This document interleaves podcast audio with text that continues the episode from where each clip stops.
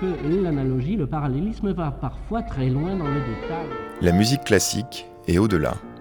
C'est l'heure métaclassique avec David Christoffel.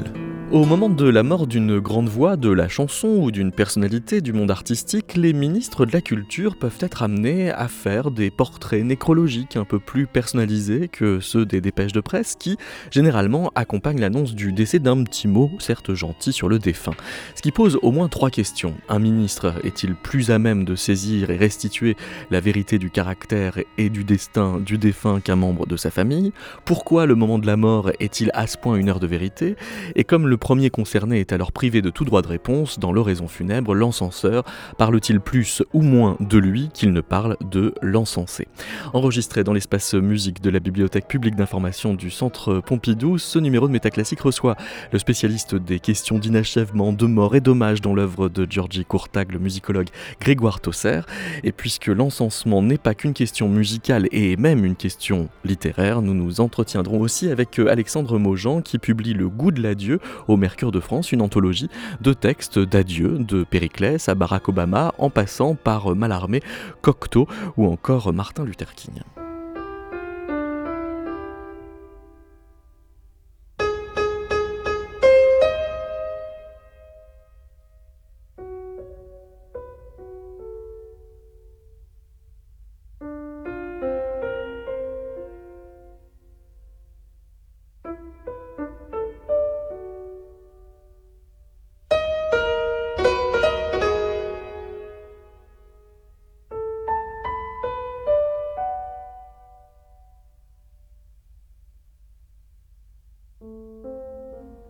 Bonjour Grégoire Tosser.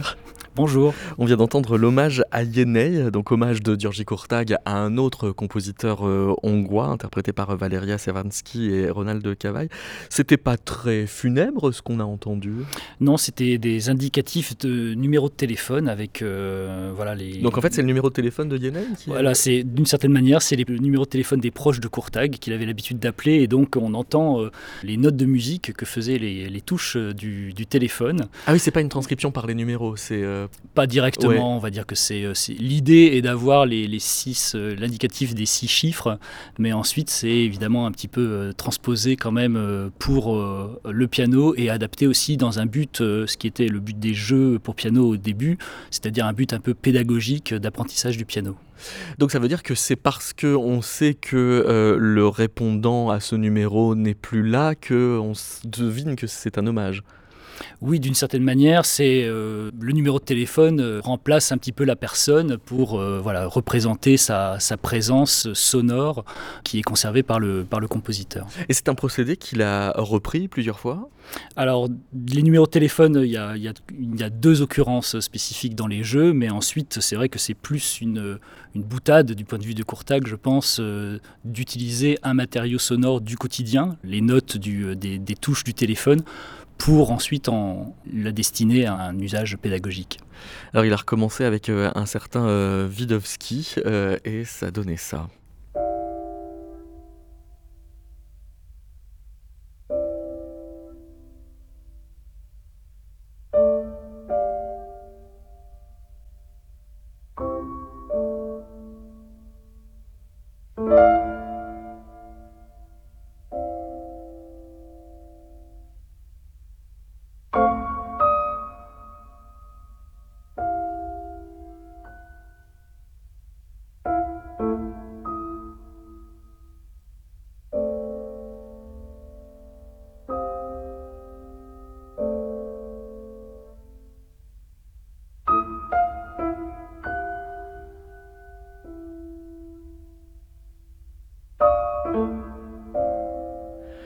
On pourrait se demander, euh, Grégoire euh, Tosser, si c'est pas euh, un topos de la musique hongroise des dernières décennies que d'user aussi de ce qui ressort des télécommunications comme des, motifs musicaux qui, déconnectés du, du, réseau des télécommunications, perdent leur sens?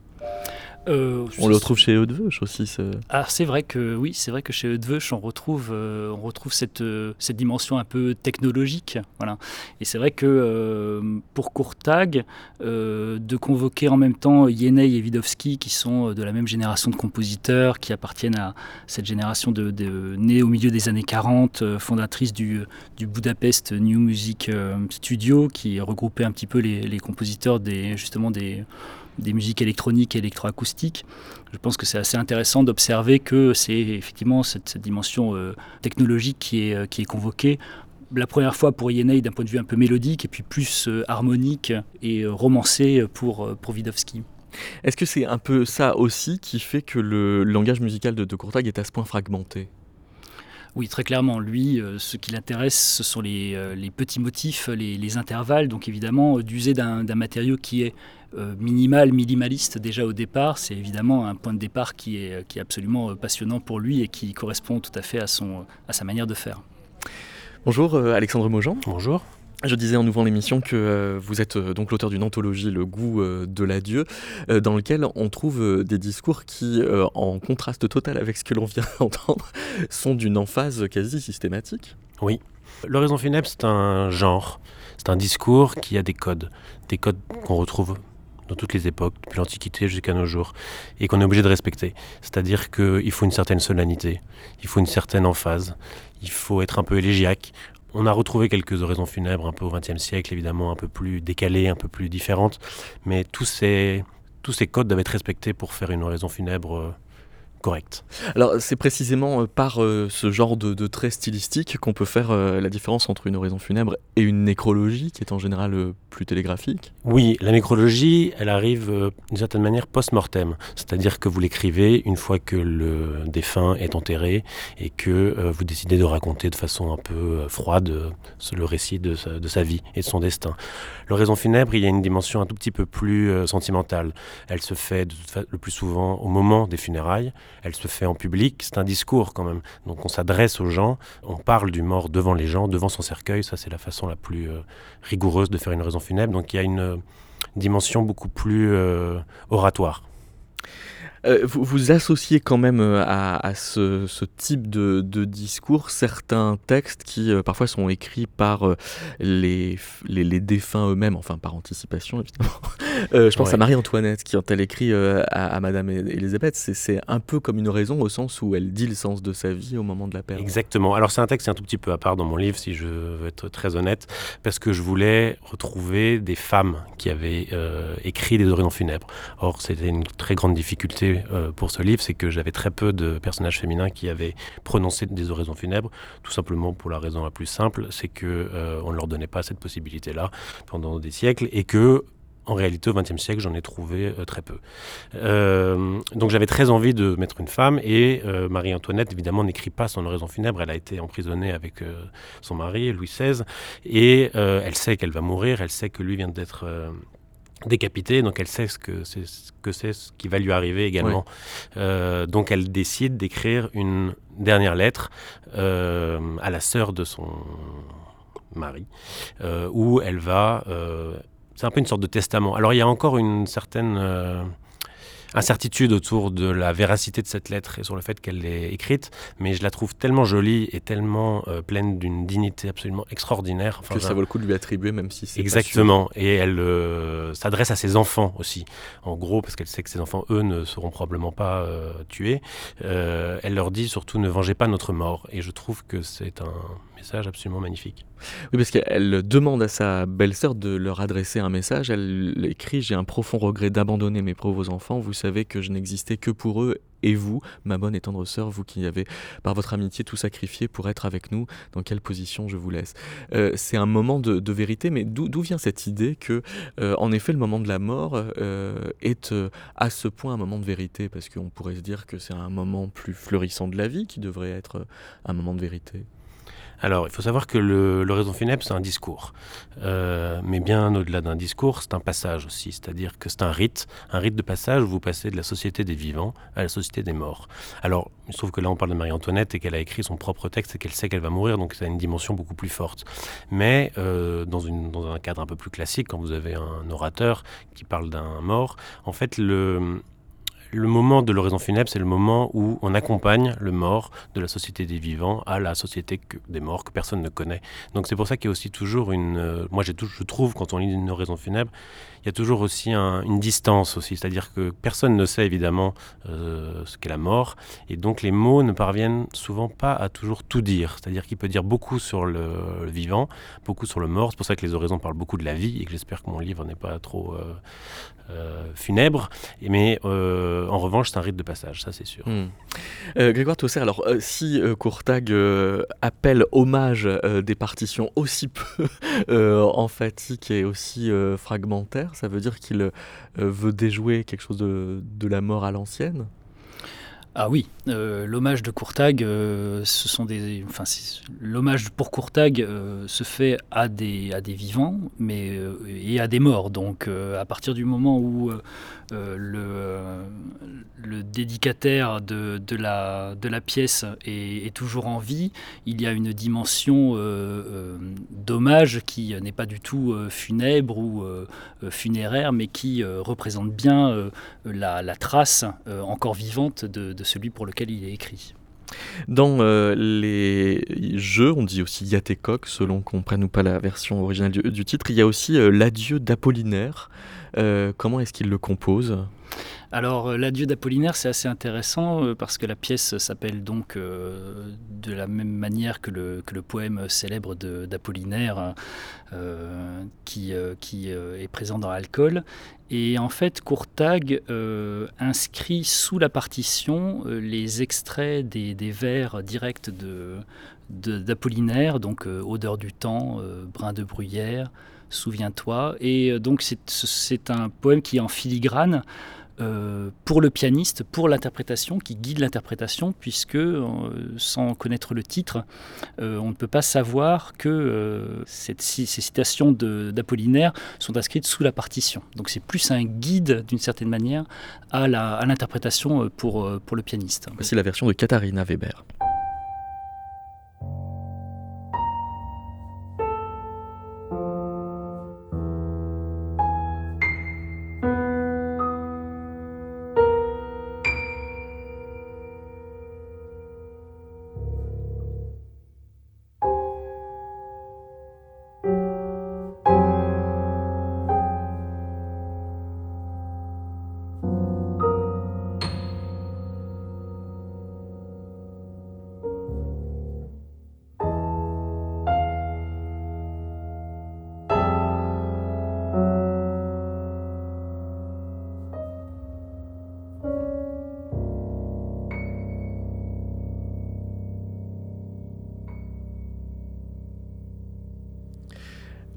Il y, a un genre voisin qui est euh, l'épitaphe poétique ou, le tombeau, ce à quoi les, poètes euh, se prêtent beaucoup à la fin du, du, 19e siècle, si bien que vous dessinez une espèce de, chaîne où euh, on a Stéphane Mallarmé par Georges Rodenbach, après avoir eu Paul Verlaine par Stéphane Mallarmé.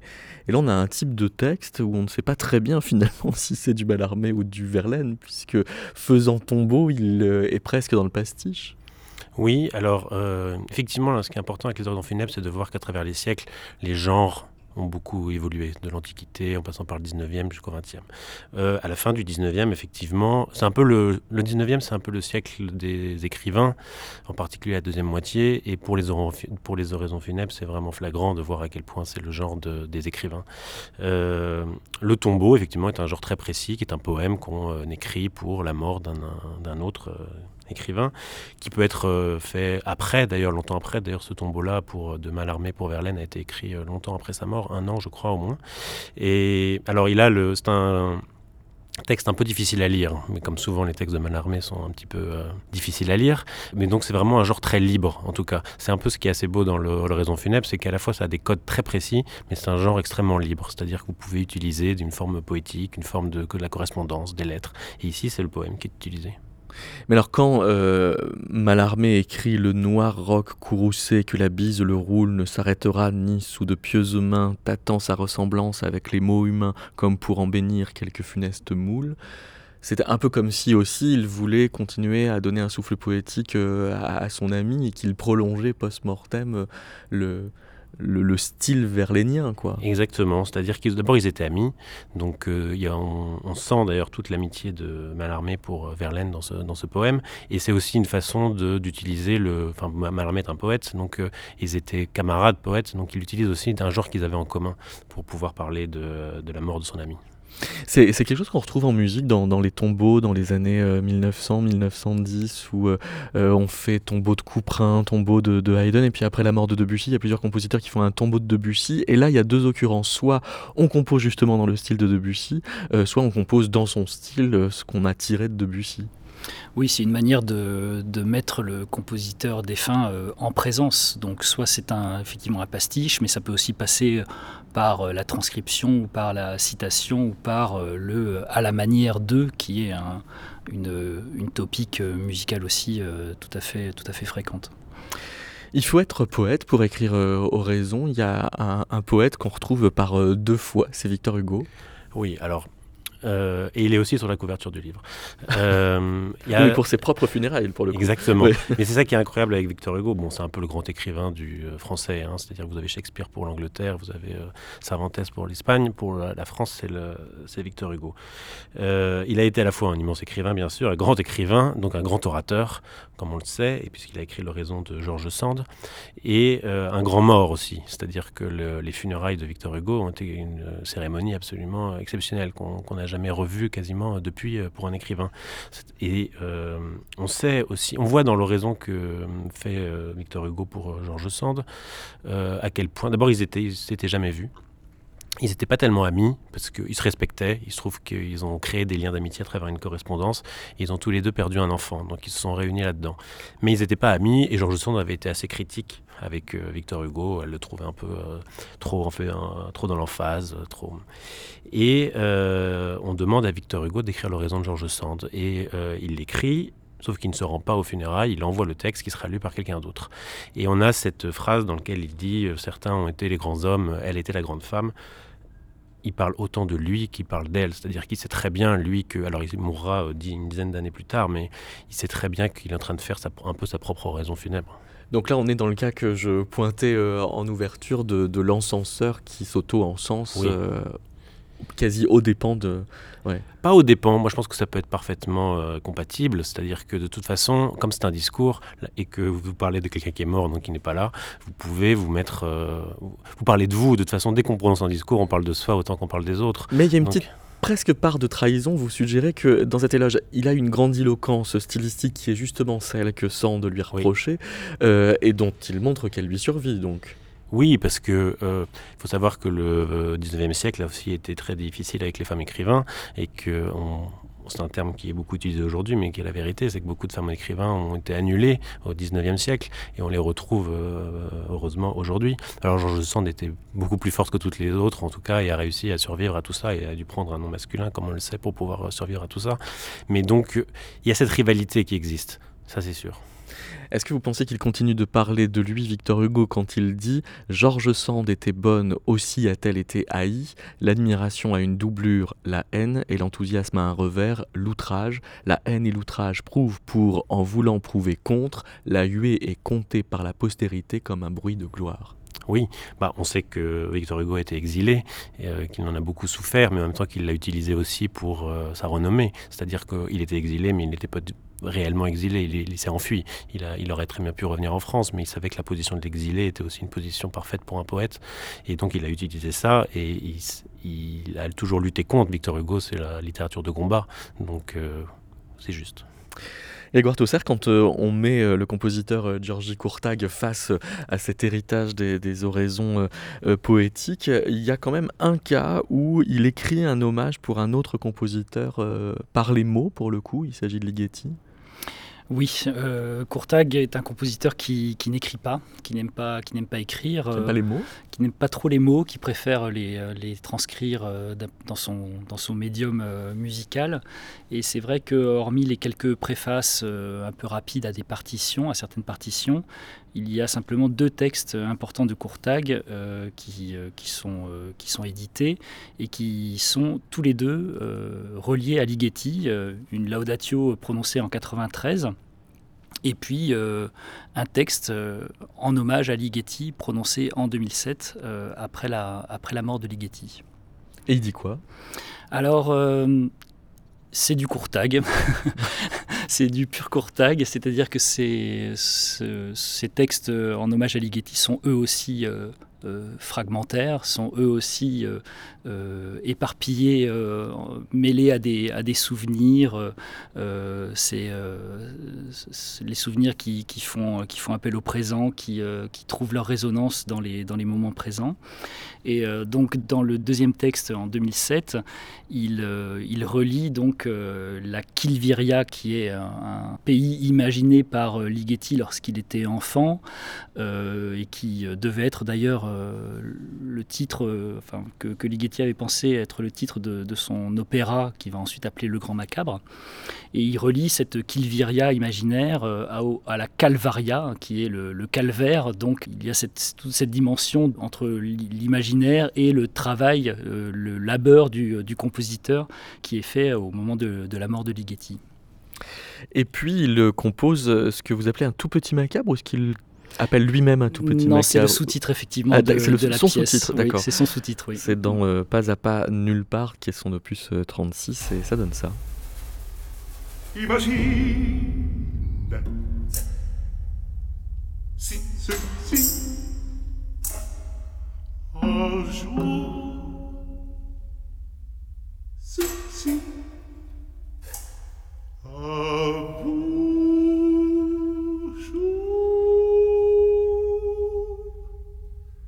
Imagine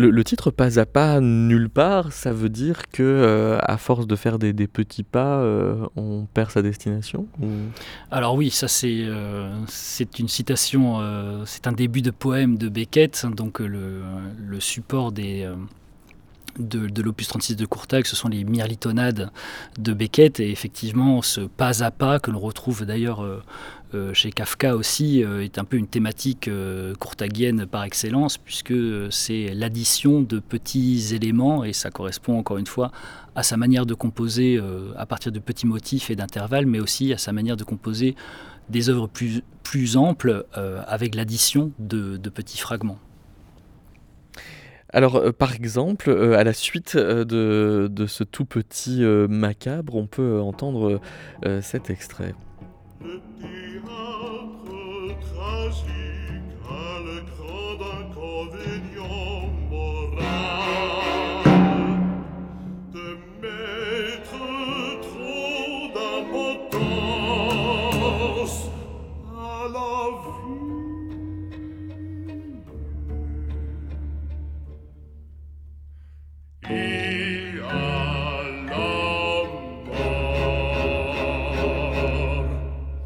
D'où vient le texte?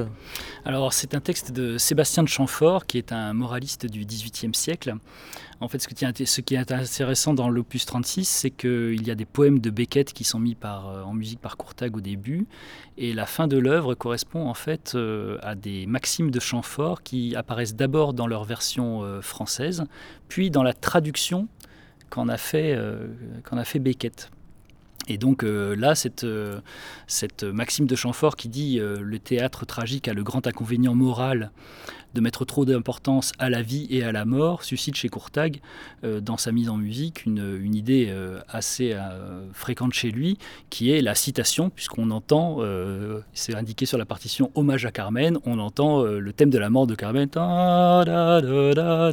voilà, qui est utilisé sur et à la mort qui apparaît à la toute fin. Et donc c'est à la fois un, pied de nez, parce qu'il y a un, caractère évidemment humoristique dans le texte de Chamfort, mais c'est aussi euh, l'occasion pour Courtag de convoquer un grand, un grand opéra, un grand opéra français qui évidemment est relié à la mort tragique de son héroïne.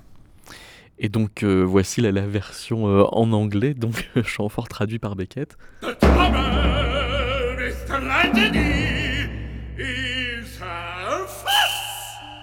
It makes life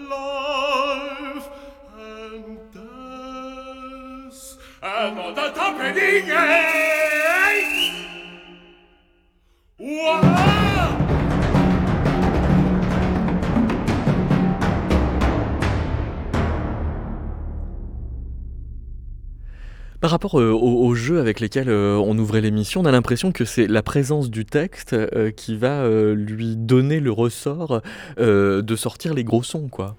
Alors exactement, c'est euh, la dimension sémantique hein, euh, qui, prévaut toujours chez Courtag, donc euh, le sens, la signification, les différentes ramifications que l'on peut faire entre, les, entre termes et, le, lieu de, et le lieu de composition qui est le sien en permanence. Donc le support textuel est toujours porteur d'un sens qui navigue dans toute l'histoire de la musique et qu'il peut ensuite lui rattacher à des éléments euh, de citation ou d'autocitation.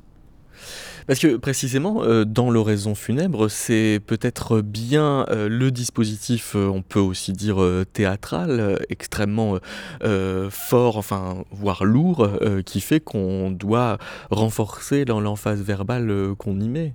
Oui, effectivement, il y a toujours une mise en scène. Euh, importante, hein, ne serait-ce que parce que euh, on est le plus souvent, lorsqu'on respecte en tout cas une raison funèbre classique, à des funérailles. Donc que vous soyez euh, Périclès face à la foule s'adressant à la foule pour rendre hommage aux morts de la guerre du Péloponnèse, que vous soyez Bossuet. Qui est aussi une auto-célébration pour le coup, puisqu'il rend compte de... Pas seulement. non? oui, bien sûr, parce que c'est un général athénien, donc il a une gloire immense déjà, mais c'est plutôt une façon de créer une unité de la, cité, euh, plus qu'une auto-proclamation. Euh, mais que vous soyez Bossuet, euh, parce que Bossuet donc, était le grand auteur d'oraison au XVIIe siècle, mais bon, qui faisait ça comme un sermon finalement, parce que c'était des sermons, donc dans une, église, que vous soyez Malraux à la tribune devant le Panthéon en train de vous adresser à la foule, en parlant de Jean Moulin, en plein vent, parce que si on entend cette on peut encore écouter cette oraison et si on l'écoute, hein, si vous l'écoutez, vous entendrez sa voix, sa voix extrêmement euh, grave, sombre, effectivement, et on entend le, que le qu'il y a beaucoup de vent. Euh, D'ailleurs, il avait beaucoup de mal à tenir euh, ses papiers, si on voit aussi la vidéo, parce qu'on peut la voir. Et que vous soyez Emmanuel Macron, président de la République, qui s'adresse, voilà, aussi à la foule. Donc oui, il y a vraiment une mise en scène. De, vous avez le catafalque devant vous, vous avez des drapeaux, vous avez une foule éplorée, vous avez un micro. Donc c'est très important, effectivement. C'est un art oratoire Chef de la résistance, martyrisé dans des caves hideuses, regarde de tes yeux disparus toutes ces femmes noires qui veillent nos compagnons. Elles portent le deuil de la France et le tien.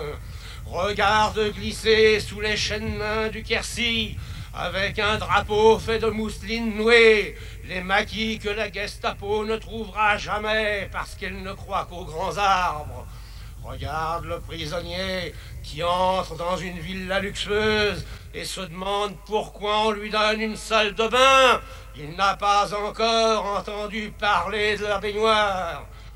Comme Leclerc entra aux Invalides avec son cortège d'exaltation dans le soleil d'Afrique, entre ici, Jean Moulin, avec ton terrible cortège il n'a pas encore entendu parler de la baignoire. Il y a quand même du prosaïsme malgré tout. Oui, il y en a, et parce qu'il s'adresse aussi. Euh, alors, le XXe siècle, c'est le siècle des oraisons politiques. Euh, autant le XIXe, je, je le disais tout à l'heure, était un peu le siècle des écrivains. On mettait en valeur les valeurs morales, les valeurs littéraires, ce genre de choses. Au XVIIe, le grand siècle, c'était la valeur religieuse. On était absolument là pour montrer que la, la petitesse de la, L'héroïsme a changé de camp, en fait, c'est ça? Bah, y a les grands événements politiques du XXe siècle ont fait que euh, aujourd'hui, c'est au XXe, c'est le jugement de l'histoire qui est important. Donc on vous juge sur vos actions, on vous juge sur vos, votre, euh, ce que vous avez accompli. Mais c'est pas seulement ça, c'est aussi pour s'adresser aux autres. C'est-à-dire qu'une sorte, dans le texte de Malraux, c'est euh, une invitation à l'action, une invitation à l'engagement, une invitation s'adresse à la jeunesse, Malraux, dans cette, euh, dans ce, dans cette oraison. C'est autant un discours qui est une adresse à la jeunesse française que euh, oraison funèbre classique. Oui, donc c'est un, un discours euh, pleinement politique pour le coup. Oui, bien sûr. Euh, mais ce qui, ce qui arrive euh, aussi quand on a un, une espèce de, de jeu de transaction de, de dignité, donc quand Fidel Castro fait l'oraison de Che Guevara, on entend qu'il n'a pas tant que ça d'intérêt pour Che Guevara que pour la situation que crée sa mort, pour justement affirmer les valeurs révolutionnaires et, et son propre positionnement. Oui. Ouais. Alors, il avait un- une amitié forte avec Che Guevara. Ouais. Donc, euh, le- c'est pareil, cette oraison a été prononcée euh, en public euh, devant des caméras et des micros, donc on peut la voir. Et il est très ému. Donc, euh, il y avait cette amitié. En revanche, il n'oublie pas son combat, et qui est le plus important. Il sait que la mort de Che Guevara va donner un coup euh, massif euh, à son combat révolutionnaire. Donc, tout de suite, il réagit et il rappelle que euh, le, combat doit continuer et que Che Guevara n'est pas un individu euh, qui était seulement son ami avec des valeurs morales. Il était un peu le symbole de la révolution et que sa mort ne changera absolument rien. Il en fait une sorte de Christ, hein, c'est une sorte de, Voilà, il veut tout de suite le transformer en symbole de la révolution qu'il faut imiter et il invite tous les autres révolutionnaires, les plus jeunes notamment, à euh, poursuivre le combat. Euh, Grégoire Toussaint, les, les- les modèles euh, poétiques de, de Courtac sont systématiquement fragmentaires. Vous, citiez euh, Chamfort, donc c'est quand même des, maximes, donc des, une forme plutôt aphoristiques. On peut aussi penser à Lichtenberg, dont il prend quelques pensées fragmentaires extraites de ses cahiers de brouillon. Oui, alors c'est vrai que très souvent les textes euh, sélectionnés par Courtag pour être le, support de, ses œuvres sont des, petits textes, hein, soit des, maximes, soit des entrées de, journal, soit des tout petits poèmes. Alors c'est vrai qu'on on a tendance à le rapprocher de deux poètes euh, principalement. D'un côté, euh, Janusz Pilinski, qui est un poète du, début du XXe siècle, qui écrivait des petites formes très concentrées. Et puis on le rapproche aussi euh, de Beckett, hein, qui est euh, sans doute euh, l'auteur dont il se sent le plus proche, qu'il a, qu'il a souvent mis en musique, notamment dans son opéra Fin de partie, mis, mis en musique en, français.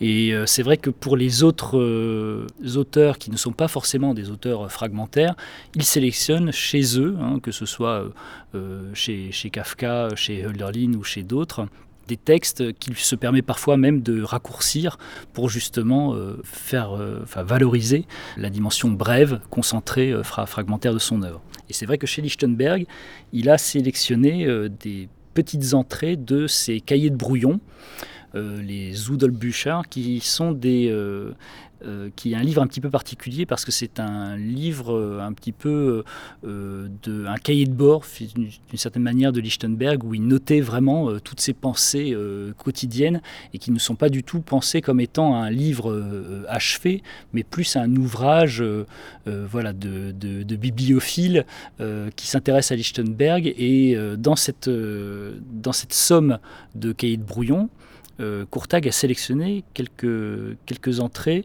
euh, surtout pour leur dimension euh, soit euh, euh, philosophique, euh, un peu euh, comme, une, comme une maxime, comme une, comme une devise, comme, comme un dicton, ou pour leur dimension humoristique. Et donc, euh, voici un extrait de cet euh, opus 37 qui s'intitule Quelques phrases tirées des cahiers de brouillon de euh, Georg Christoph euh, Lichtenberg, qui est euh, celui-là même qui euh, avait fait une sorte de remake du bateau de Thésée en imaginant un couteau sans lame auquel il ne manquerait que le manche. Auquel il manque le manche. Auquel il manque le manche.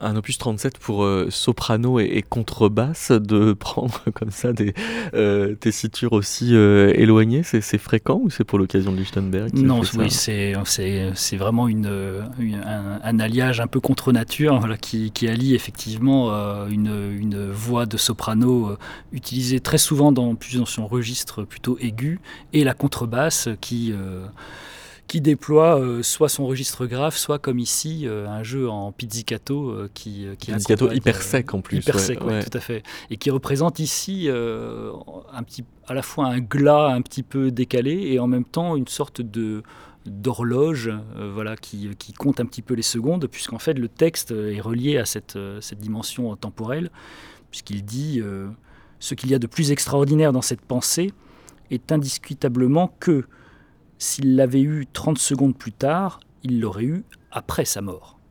Et donc, voilà, c'est utilisé comme dernière pièce de la- de, de l'opus 37.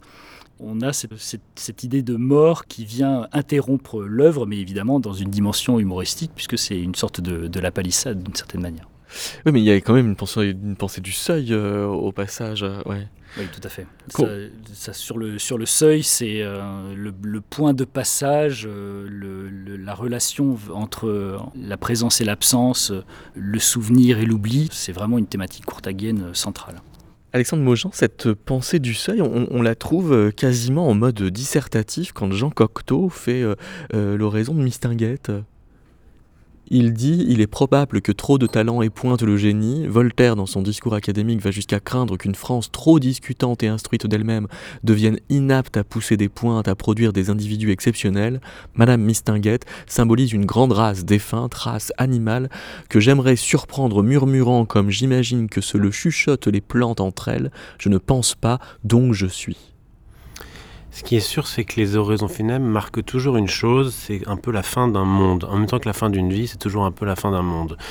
Donc, effectivement, la mort de quelqu'un dont on fait l'oraison funèbre, et en l'occurrence des personnalités euh, publiques importantes, sont souvent l'occasion un peu de faire un bilan d'une société, d'un mouvement, de voilà. Et on le voit à peu près dans toutes les oraisons funèbres, que ce soit à travers les siècles, que ça marque la fin d'un monde. Et ce passage, en gros, il faut restituer une présence par les mots, il faut restituer toute une vie par les mots, et en même temps tout un, toute une époque par les mots. Donc c'est un peu le, le, ce que n'arrive pas à faire d'ailleurs. euh, une, un, comment il s'appelle? Pierre Berger, Père Berger a fait l'oraison funèbre de. euh, C'est la son- dernière de votre c'est la anthologie. dernière, ouais, voilà ouais. de euh, son compagnon, enfin qui était Saint-Laurent, son compagnon, ouais. Yves Saint-Laurent. Et en fait, c'est pas une oraison funèbre qu'il a prononcée à l'église. Il a prononcé une oraison funèbre à l'église et ensuite, une fois que le- l'enterrement était terminé, il s'est mis à écrire un livre en fait. Et un livre dans lequel il a continué à s'adresser à Yves Saint-Laurent. Et il raconte qu'il n'explique pas pourquoi il a besoin de continuer à lui écrire. Et il va le faire pendant un an. Il va s'arrêter un jour comme ça en disant je, ne- sais pas pourquoi je, dois continuer à t'écrire, mais je veux continuer à te parler. C'est-à-dire que, en gros, le, la mort n'est pas la fin. Et euh, c'est un passage, et c'est un seuil effectivement vers autre chose. Et euh, Pierre Berger montre ça parfaitement. Il montre que pour lui, l'enterrement et l'oraison funèbre, c'est pas la clôture. Il faut qu'il continue à s'adresser à son compagnon et il s'arrêtera un jour parce que on accompagne le mort dans un autre monde. Pour le coup, là, c'est l'aimant euh, qui parle. Euh, Oui. Et est-ce que vous avez des exemples, ils ne sont pas dans l'anthologie, euh, d'oraisons à charge, où on se s'affranchit de l'obligation de dire du bien du défunt? Alors, euh, je n'en ai pas, pas trouvé. J'en avais trouvé une, je crois, je euh, euh, faite par un surréaliste qui était effectivement, mais qui était plutôt un exercice littéraire plus qu'une Ouais. vraie oraison. La seule que le code, comme je le disais au début, le code de l'oraison n'est pas d'être à charge. Voilà, il faut respecter des codes et le code principal, c'est effectivement de faire un hommage, un éloge, une agiographie. Il y a quand même un petit passage dans l'oraison de François Mauriac pour Marcel Proust, qui est assez étonnant parce Qui n'est pas complètement sympathique, Non, qui est pas très sympathique. Alors François Mauriac était pas, était- avait une capacité à être assez, euh, assez antipathique en général? pas antipathique en général, mais enfin c'est qu'il savait être incisif et il connaissait pas très bien Proust, il connaissait un petit peu, mais il l'admirait beaucoup. Et euh, mais dans son oraison, en tout cas qui n'est pas une vraie oraison parce qu'il n'a pas prononcé à son enterrement, mais c'est comme un texte qu'il a écrit très peu de temps après euh, à propos de sa mort. Il arrive quand même à, à gli- à glisser que dans son chef-d'œuvre La Recherche, Proust ne parle évidemment pas de euh, religion. Et euh, François Mauriac, comme on le sait, était un grand euh, croyant, un grand catholique. Et il dit, en gros, le- La Recherche temps perdu est vraiment une œuvre extraordinaire, mais en revanche, d'ailleurs que Proust décrivait comme une cathédrale, mais il disait que une drôle de cathédrale dans laquelle Dieu est complètement absent. Et c'est un peu incisif, on va dire, pour une, pour une raison. Oui, il ajoute Nous ne sommes point de ceux qui lui reprochent d'avoir pénétré dans les flammes dans les décombres de Sodome et de Gomorre, mais nous déplorons qu'il y soit aventuré sans l'armure adamantine. Oui, ce qui est assez ironique quand on sait aujourd'hui un peu que François Mauriac était aussi homosexuel. Donc vous voulez dire qu'il euh, voulait renforcer euh, les parois du placard en disant Voilà. ça ou- D'accord. Euh, vous euh, avez regretté de ne pouvoir mettre une oraison toute spéciale, parce que ouvertement parodique, qui est celle que Pierre Desproges avait faite de Guy Bedos en Ouais. sa présence sur un plateau de télévision. Exactement. C'est une oraison qui est une vraie oraison parce que alors euh, il est sur, présent dans un plateau de télévision avec Guy Bedos qui était son ami et on lui demande définitivement de faire l'éloge funèbre de euh, Guy Bedos mais de son vivant en présence de Guy Bedos ce qui est assez euh, drôle et c'est d'autant plus drôle qu'on sait que malheureusement Pierre Desproges est mort au moins 30 ans avant Guy Bedos et que il était surtout très effrayé par la mort et très hypochondriaque. Guy Bedos, mesdames et messieurs, n'était pas parfait. Mais il avait beau être de gauche, on ne m'ôtera pas de l'idée que c'était un honnête homme. Et puis, Dieu m'écartèle, si possible sous anesthésie générale. Qu'y a-t-il de vraiment infamant dans le fait d'être de gauche? Arguant de sa haine de la corrida le 27 octobre dernier sur TF1, l'exquise Stéphanie de Monaco s'écriait Après tout, les taureaux sont des êtres humains comme les autres. Et à mon tour, je pose bien haut la question. Et les gens de gauche, ne sont-ils pas eux aussi des êtres humains comme les autres? Comme le remarquait fort à propos Alphonse Allais, qui n'était pas la moitié d'un con, sinon il serait pas avant Argenton-sur-Creuse dans le Larousse. L'important n'est pas tant d'être de gauche ou de droite, l'important est d'être de quelque chose. Et finalement, être de gauche, ça vous pose un homme, aussi sûrement qu'être de Garenne, ça vous pose un lapin. On entend bien dans cet euh, extrait donc euh, de l'oraison euh, de Pierre Desproges pour Guy Bedos que l'oraison peut être un jeu. Michel Tournier dans Petite prose en 1986 avait fait sa propre nécrologie, ce qui avait donné l'idée à Jérôme Garcin de solliciter 250 écrivains et de publier en 1988 un dictionnaire des écrivains contemporains de langue française par eux-mêmes où ils s'étaient donc prêtés à leur propre nécrologie. Alors c'est un genre littéraire que L'autonécrologie? Non. La né- Alors, l'oraison est un genre littéraire, mais la nécrologie aussi. D'ailleurs, j'ai appris il y a très peu de temps qu'il existait une application euh, qui avait été créée euh, par les Américains, qui s'appelle Empathy, et qui permettait de euh, créer une nécrologie. Vous rentrez les données un peu Ah oui. euh, de- du mort, son nom, euh, ses valeurs morales, ses qualités, et l'intelligence artificielle. Vous sortez la nécrologie toute prête, euh, ou même l'oraison funèbre, pour être très précis, parce que c'est même pas la nécrologie. La nécrologie, c'est plus un genre littéraire Ouais. pour les, les journalistes. euh, que vraiment l'oraison funèbre euh, que vous avez. Donc ça montre bien que euh, l'oraison funèbre peut être un, un respecte des codes littéraires très précis et euh, évidemment Pierre Desproges dans l'extrait qu'on a entendu les détourne tous euh, les utilise et les détourne c'est pour ça que je la trouve bon, elle est hilarante mais euh, il se trouve que on voit qu'il reprend tous les codes de l'emphase de la solennité un certain nombre d'expressions qui détournent pour se moquer et mettre surtout la mort à distance qui est probablement le- l'objectif principal de la parodie Et il y a des citations aussi. il y a des citations, mais ça c'est le grand, un des grands codes de l'oraison funèbre, c'est d'utiliser effectivement, de, de- rappeler un peu toujours des grands personnages, de rappeler des grandes citations, des grands, des grands auteurs, pour euh, mettre en valeur le, le- le- le mort. Et on picore des références du mort que l'on met comme plus importantes que les autres. Il y a un site qui s'appelle necropedia.org qui propose des nécrologies anticipées euh, de personnalités euh, à usage de journalistes pressés. Donc on peut comme ça accéder à des nécrologies un peu automatiques de personnages tout à fait vivants. Euh, par exemple, Éric Serra, né le 9 septembre 1959 à Saint-Mandé, était un musicien et compositeur français. Il est décédé d'eux, alors il met la date d'aujourd'hui, à l'âge de 63 ans. La disparition inattendue du musicien qui composa les musiques du cinquième élément Léon et Le Grand Bleu a déclenché une importante vague d'émotions en France et dans le reste du monde. Mais c'est toujours la même euh, référence, enfin la même citation pour euh, absolument tous les, euh, les nécrologisés. Pour le coup, il y a toujours citation dans les hommages de Courtag à, à d'autres musiciens? Euh, Tosser. Oui, la citation est vraiment très fréquente euh, chez Courtag. Euh, quand il y a hommage à, à un compositeur connu, très souvent il y a une référence qui est soit euh, directe, euh, explicite à une de ses musiques, soit euh, d'un point de vue de, de Courtag, une sorte de, de langage qui est adapté un petit peu au compositeur qui est, euh, qui est convoqué, en sachant que euh, le langage musical de Courtag reste quand même tout à fait, tout à fait unique euh, et il n'y a pas de, il n'y a pas comme par exemple dans la Symphonia de Berio, il n'y a pas de, collage de, de- cette manière-là. C'est plus une, euh, assimilation, une imprégnation euh, du langage du compositeur qui intervient ensuite sous la plume vraiment de Courtag. Il y a quelque chose d'emprunté alors. Oui, C'est-à-dire c'est- que l'émotion est trop grande pour la transmettre, emprunté dans tous les sens du terme. Ah oui, Ouais. Euh, c'est vrai que c'est un, c'est un emprunt, euh, c'est un emprunt euh, qui est un terme effectivement émi- éminemment, éminemment musical. C'est un emprunt qui est ensuite inclus, inséré euh, au sein, euh, au sein d'une œuvre. Et il est, il est, il est présent euh, soit sous la plume de Courtag, soit il est parfois inséré euh, dans un programme composé de, qui, est, qui est plus large et qui euh, mêle des œuvres euh, d'autres compositeurs à des œuvres de Courtag. Dans le cadre de la radio parfaite, j'avais proposé à certains euh, musiciens, musicologues, euh, de procéder euh, à ce que Martin Kaltenecker a appelé un worst-of, c'est-à-dire de ne pas livrer les musiques qu'il préfère, mais les, musiques qui les dégoûtent, pour le dire comme ça. Et Martin Kaltenecker, justement lui-même, avait mis dans son euh, worst-of Georgie Courtag, pour les raisons que voici. Évidemment, il y a beaucoup de discours. Donc, euh, très souvent, l'agacement, voire euh, plus, la, répulsion, tient à un- une manière d'ajointer, de, connecter un discours plus ou moins ronflant, ou, qu'on n'aime pas, voilà, ou qu'on trouve, euh, qu'on trouve peu convaincant, avec des œuvres qui elles-mêmes ne sont peut-être pas voilà, des avancées ou des percées euh, extraordinaires dans l'histoire de la musique.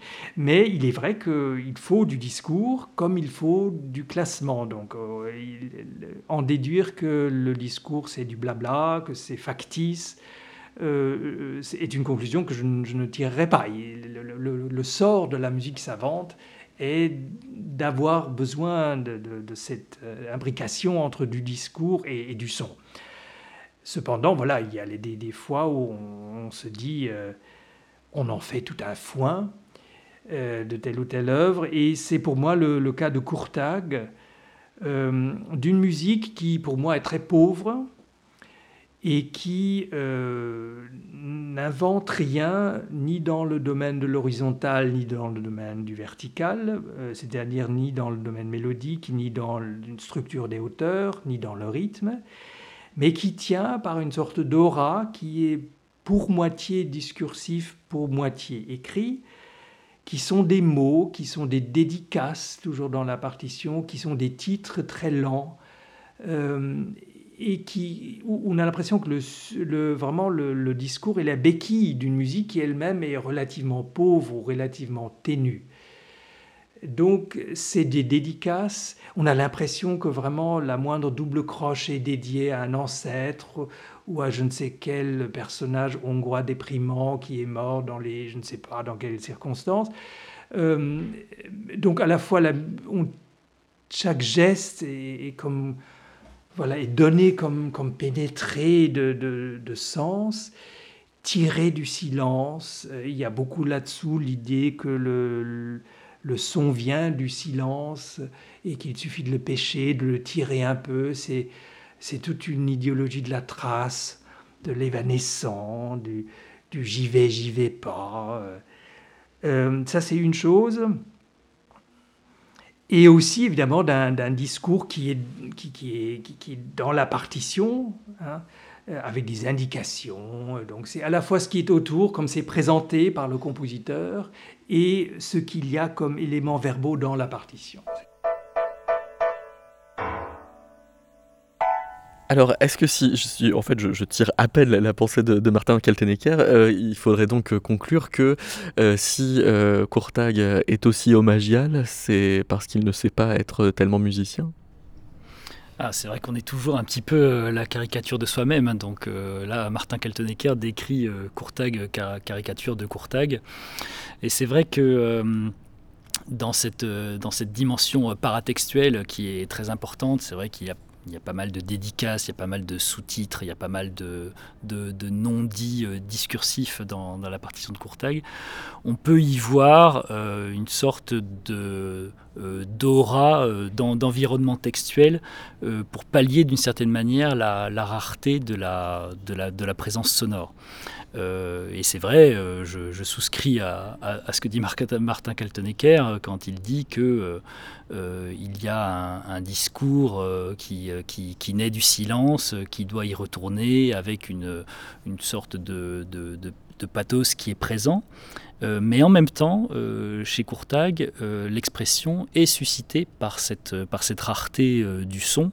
C'est sa manière de faire. Alors ce n'est pas forcément effectivement une avancée technologique, ce n'est pas forcément avant-gardiste, ce n'est pas forcément innovant, mais c'est la musique perçue dans sa continuité avec cette, recherche continue qui est, qui est celle de Courtag pour convoquer encore et toujours notamment Bartok, mais aussi les autres ancêtres dont il se réclame. Mais dans, dans vos propres échanges avec euh, Georgi euh, Courtag, il, euh, il thématise la question de la non-invention, il la revendique même. Cette non-invention n'est pas directement thématisée, mais il considère que le langage musical dont il use euh, doit être inscrit dans la continuité de l'histoire de la musique. Et donc en cela, euh, il y a cette, euh, cette dimension de la, de la réécriture, de la réinvention de ce qui existe déjà, qui est effectivement très présente. Parce qu'il développe un discours sur lui-même, euh, y compris. Il y a une euh, pièce qui s'appelle Regard euh, en arrière, à propos de laquelle Peter Sandy parle en effet de différentes citations qui sont entretissées, indissociables et qui forment une sorte d'anthologie de Courtag par Courtag, avec un, un jeu d'écriture quand même en euh, Peter Sandy où il remplace le mot anthologie en déplaçant le H pour parler de anthologie, enfin comme il était, qui faisait science de, ce qui le hante. Oui, alors c'est vrai que là, pour Rugblick, euh, qui est euh, un programme composé qui est apparu en 1993 en hommage à, Stockhausen, euh, Courtag entremêle effectivement des fragments écrits par lui-même d'œuvres d'époques complètement différentes, depuis les années 50 euh, jusqu'aux années 90. Et il entremêle ces œuvres avec des œuvres d'autres compositeurs euh, directement donc Bach euh, en priorité, mais aussi euh, d'autres compositeurs qu'il transcrit ou pas. Et cela forme une sorte de, de musée, un petit peu de, de, la, de, la, de la musique de Courtag, en ce sens où la, musique de Courtag est en dialogue constant avec des œuvres préexistantes, et en cela, il, il perpétue effectivement l'inscription de son œuvre dans l'histoire de la musique. Donc il se fait à lui-même son propre fantôme alors? Exactement, c'est c'est tout à fait ça. C'est un peu ce que fait Martin Luther King, euh, Alexandre Mojan, qui prépare sa propre nécrologie? Oui. Euh, on l'a vu, le- l'oraison funèbre a plusieurs fonctions. Ça peut être euh, un discours politique, ça peut être une méditation sur la mort, ça peut être un hommage euh, classique. Et ça peut être aussi un moyen de parler de soi. Martin Luther King, euh, on le sait, était un pasteur, donc il prononçait des sermons. Et euh, un jour, dans un, une église, il prononce un sermon assez fort. Enfin, moi, c'est un des textes que je préfère. On est euh, en 1968, ouais. Exactement. Euh, c'est un texte que je préfère parce qu'il. Alors, c'est un sermon qui est assez long, où il fait toute une analogie, où il explique que dans la vie, il y a un peu deux catégories de personnes. C'est-à-dire qu'il y a à la fois. euh, tout le monde a envie d'être en première ligne. C'est-à-dire qu'il dit que tout le monde voudrait être mis en avant, tout le monde voudrait, être valorisé. Et donc, il utilise une analogie qui est celle des. ce qu'on appelle les drummer boys, qui étaient les adolescents qui euh, battaient la mesure au tambour euh, dans les batailles de la guerre de sécession. Et donc, qui étaient en toute première ligne et qui évidemment mouraient immédiatement parce qu'ils n'étaient pas armés et qu'ils étaient en première ligne et qu'ils se prenaient les premières balles et qu'ils mouraient tout de suite. Et en gros, il dit dans la vie, il y a deux types de personnes. Il y a ceux qui sont les drummer boys en première ligne et, les autres, ceux qui sont derrière mais qui participent quand même à la bataille. Il me dit tout le monde ne peut pas être un drummer, boy. Et il dit moi je sais que j'en suis un. Voilà, j'ouvre une voie, euh, je suis en première ligne et surtout je sais que je vais en mourir. Il se trouve que euh, il dit à la fin de ce sermon, euh, je voudrais que euh, à ma mort, personne ne prononce de, de raison funèbre, mais je voudrais qu'on lise ce texte-là, quoi, que ce soit ma propre raison funèbre. Et il se trouve que deux mois après, il est assassiné. Donc c'est un texte qui est à la fois magnifique et à la fois avec une fausse humilité extraordinaire parce que. euh, Alors c'est bourré de, de prétéritions. Oui. si vous confiez à quelqu'un le soin de prononcer mon oraison funèbre, dites-lui de ne pas faire trop long. Et je me demande parfois ce que je voudrais qu'il dise. Dites-lui de ne pas rappeler que j'ai un prix Nobel de la paix. Cela n'a pas d'importance. Dites-lui de ne pas rappeler que j'ai 3 ou 400 autres récompenses. Cela n'a pas d'importance. Dites-lui de ne pas rappeler dans quelle école j'ai été. J'aimerais que quelqu'un rappelle ce jour-là que Martin Luther King Jr. a tenté de consacrer sa vie à servir les autres. J'aimerais que quelqu'un dise ce jour-là que Martin Luther King Jr. a essayé d'aimer son prochain. Et euh, ça continue comme ça Voilà, un peu c'est extraordinaire, je trouve, comme exercice. Mais magnifique en même temps, parce qu'il se trouve que le, le discours a rejoint l'histoire, parce que deux mois après, il est assassiné et qu'aujourd'hui, il est dans un, un grand homme. Et voilà. Au, passage de l'auto-célébration, il y a un petit peu d'auto- d'autodérision de la part de, de Martin Luther King, comme ça, à insister sur toutes les choses qu'il faudrait pas rappeler, mais qu'il rappelle euh, au, au passage euh, quand même. Euh, pour le coup, Courtag, Grégoire Tosser, il arrive à être à la fois très sérieux et très dans la dérision quand même. Oui, c'est un, de, un des paradoxes qui est, euh, maintenu, euh, soutenu euh, jusqu'à l'indécidable un petit peu dans sa personnalité. hein. Dans la préface des, des jeux, il écrit justement La notation doit être prise au sérieux ne doit absolument pas être prise au sérieux. Voilà. Et donc Mhm. euh, cette, euh, cette double, euh, cette, cette- ce paradoxe est maintenu chez, chez Courtag et donc on peut être effectivement à la fois sérieux et désinvolte. Ça fait partie de ce caractère indécidable dans sa personnalité. Oui, parce qu'on a euh, en effet ouvert l'émission avec euh, les, jeux comme ça où les hommages pouvaient être très courts. On a traversé cette tradition aphoristique avec euh, Lichtenberg, mais aussi Chamfort. Et puis aussi musicalement, on pourrait parler de, Webern, de, Bartok. Pourquoi est-ce que chez Courtag, cette idée de fragment est quand même souvent une traversée de la finitude, donc en, en lien avec la question de la mort? C'est vrai que euh, chez, Courtag, le fait de dire beaucoup de choses en peu de notes euh, permet de, convoquer euh, des éléments pathétiques et des, éléments expressifs d'une intensité rare.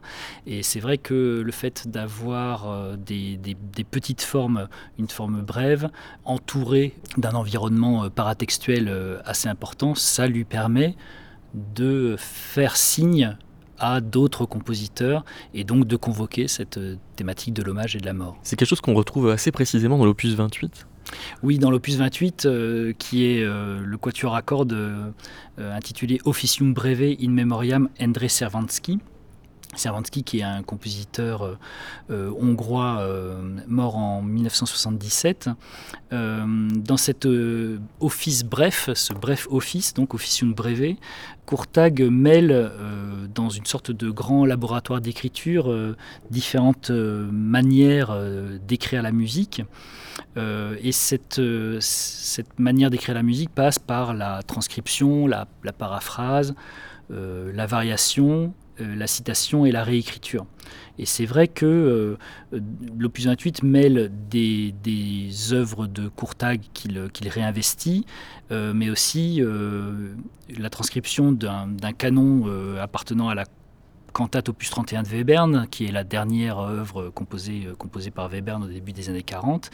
Et puis, euh, elle s'achève, cet opus 28 s'achève sur euh, une citation de la sérénade pour cordes de Servansky. Et cette, citation est tronquée, elle est interrompue. hein. c'est indiqué arioso interrotto, donc euh, c'est la- la- l'arioso qui est interrompu.